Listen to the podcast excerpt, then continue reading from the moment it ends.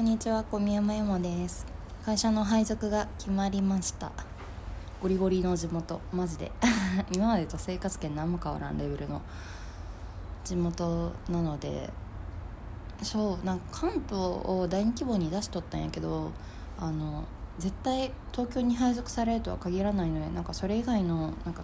ところに行かされたら嫌だなと思って。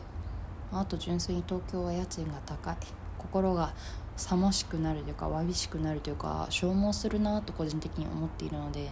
なんだろうなんかこう新社員新入社員としてん？違うな。新社会人としてその東京に1年目から行くのちょっと怖いなっていう ビビリな面がね出てしまってそう本当になんか貧困というものに対しての恐れがめちゃくちゃ強くてさ「東京貧困女子」という本を読んでからなおさら東京に対する恐れが強まった感はあるんですけどなんだろうななんかいやマジで衣食住が衣食住が脅かされた時のね不安感すごいなんか今まで2回家出をしたんですけどそのうちの1回の時にもう本当に目の前にある缶ジュース1本すら買えないみたいな感じになってあのその今後のねお金のためにこう貯蓄しておかなきゃみたいな。だからなんかそれ以降本当にまああとその1回実験的に1人暮らしを1ヶ月した時もめちゃくちゃなんかもう 弱々の弱になってしまったので本当になんだろうな一人で東京で暮らすっていうのがな個人的にはだいぶリスキーだと思ってたから、まあ、あの地元のね地域を移動のその配属希望の一番にしたんですけどでも姉がさ姉の恋人となんかもうすぐ同棲を始めるらしくててその同棲を始めるにあたり東京のタワーマンション買うらしくてやばくない？タワーマンですよタワーマン。個人的に別にタワーマンそんな好きではないんだけどベランダないっていうのがねちょっと微妙かなと思う。でもタワマンでこう姉と2人であの姉の恋人はその出張とかが多いからさあんま家いないっぽいのでなのでそうやって姉妹でタワマンで暮らせたら超楽しいんじゃね？みたいなもっと早く聞きたかった。なんかヨモと2人で住むの面白そうだし住めたらいいねって言われててでももう出しちゃった後にその話がようやく始まったので行けなくなってから東京に対して声がちょっと増えるこの感じね。一番嫌なやつ。えでもこの間そうあの東京に行ったんですよ。講談社さんと打ち合わせのために。そうなぜわざわざ講談社なのかというとわざわざっていうか講談社さんなのかというと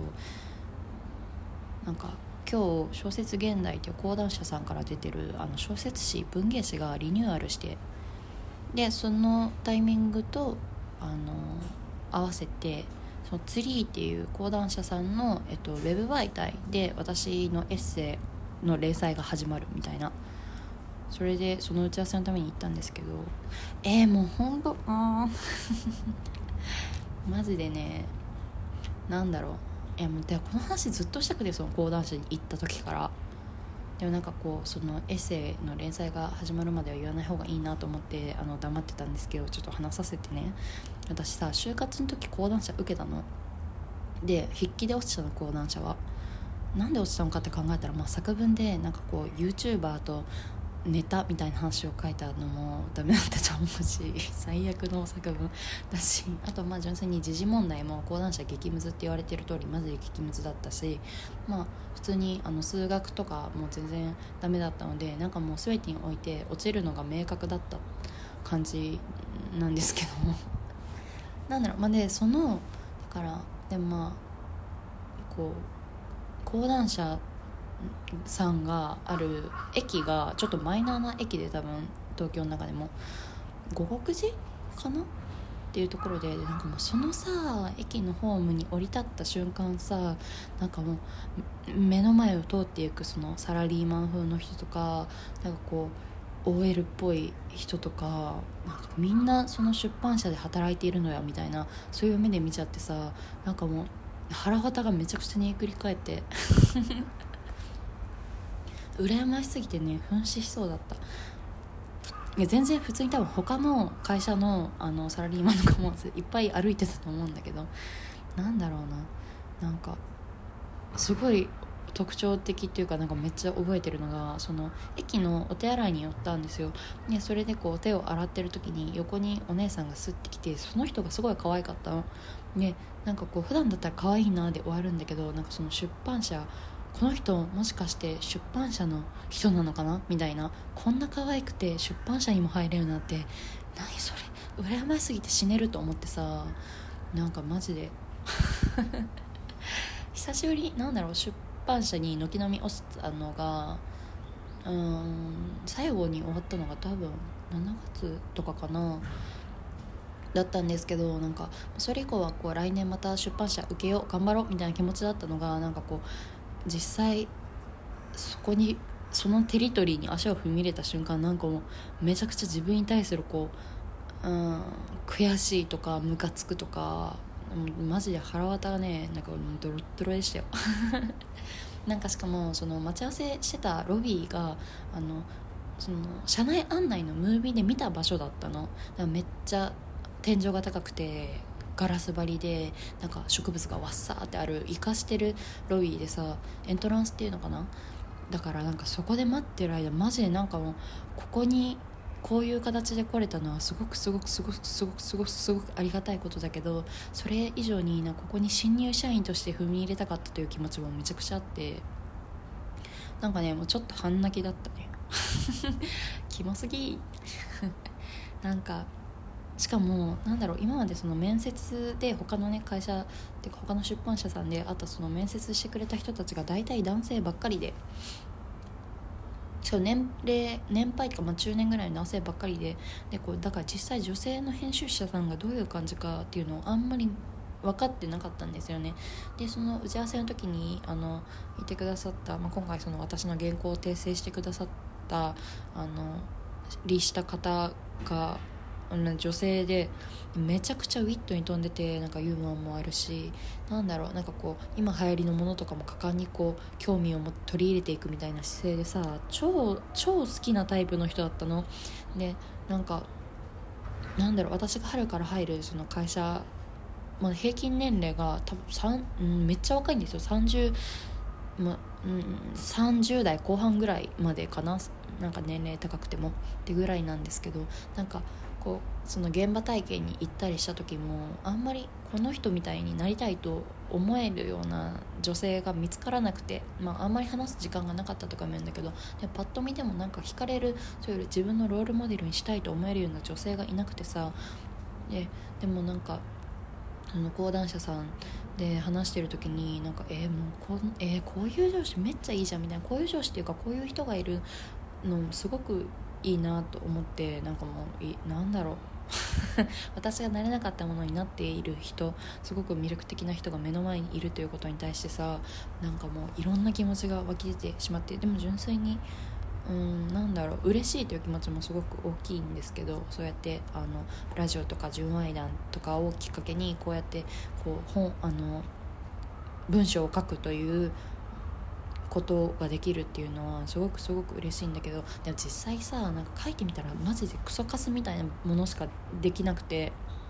でなんかこうでもその時自分ではそんなクソカスだと思わずになんか「ふん書けたひみたいな感じでなんか一発目送ったんですけどなんかもうおびただしい修正の量で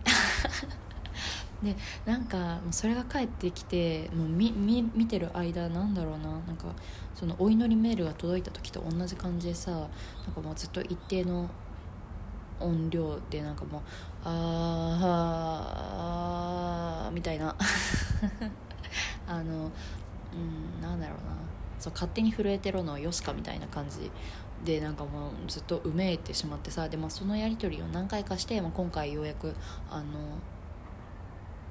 出せるレベルに達したのかなと思うんですけどでも本当にく悔しかったな悔しい。未だにちょっと悔しいです。なんか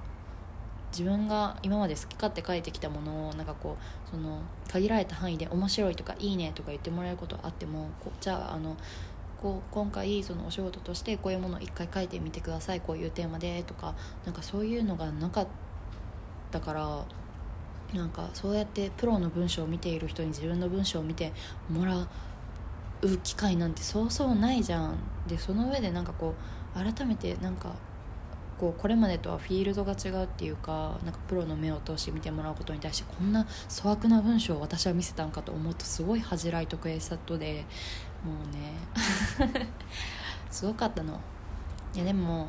なんだろう、まあ、今回その前言った SM バーの話をまあ文字にしたんですけど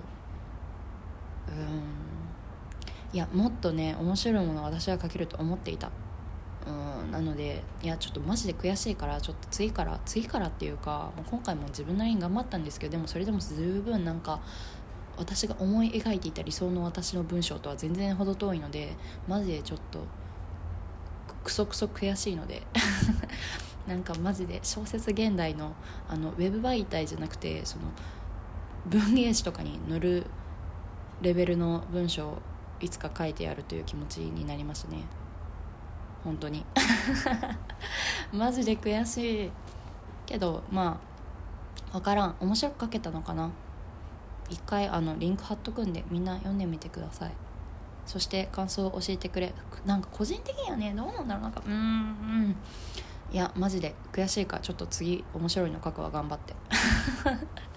という感じ。ああ質問箱読みたかったのになんか思いのほかなんかその出版社とか自分の文章に対する「キエー!」みたいな気持ちが出てしまい全然時間足りなくなったので次で読みます。